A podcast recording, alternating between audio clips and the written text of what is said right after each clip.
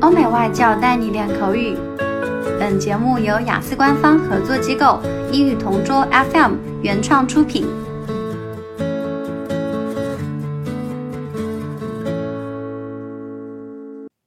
Describe a mistake you have made.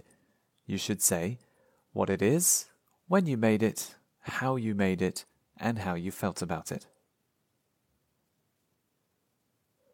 One mistake that I remember was during a language contest at my school.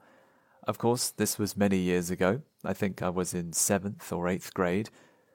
Every year, my school would host a language contest. In this contest, we had to give a speech or perform a short scene in another language. There was also a prize for the top three performances.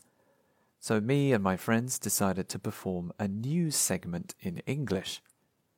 We spent a couple of weeks preparing, and I remember my English teacher helping us with the script by making sure there were no grammar mistakes. One of my friends was the main news anchor, another friend read the sports news, and I was the weatherman. When the language contest took place, all our parents were invited to watch. I remember being incredibly nervous because I had never acted in front of so many people before and unfortunately, I was so nervous that I forgot my lines. I completely froze. I couldn't remember any English words at all.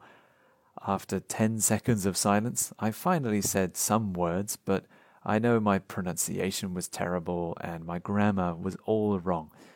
I felt so embarrassed, and my friends were angry because we obviously didn't finish in the top three. My parents told me it was okay, they were not disappointed because they know it was a stressful situation, but sometimes I still think about this mistake and I feel embarrassed all over again. OK，今天的 Part Two 口语话题到此结束。想要免费获取五到八月雅思完整版的疑似新题，可以关注公众号“同桌雅思英语”，回复关键字“口语题库”就可以啦。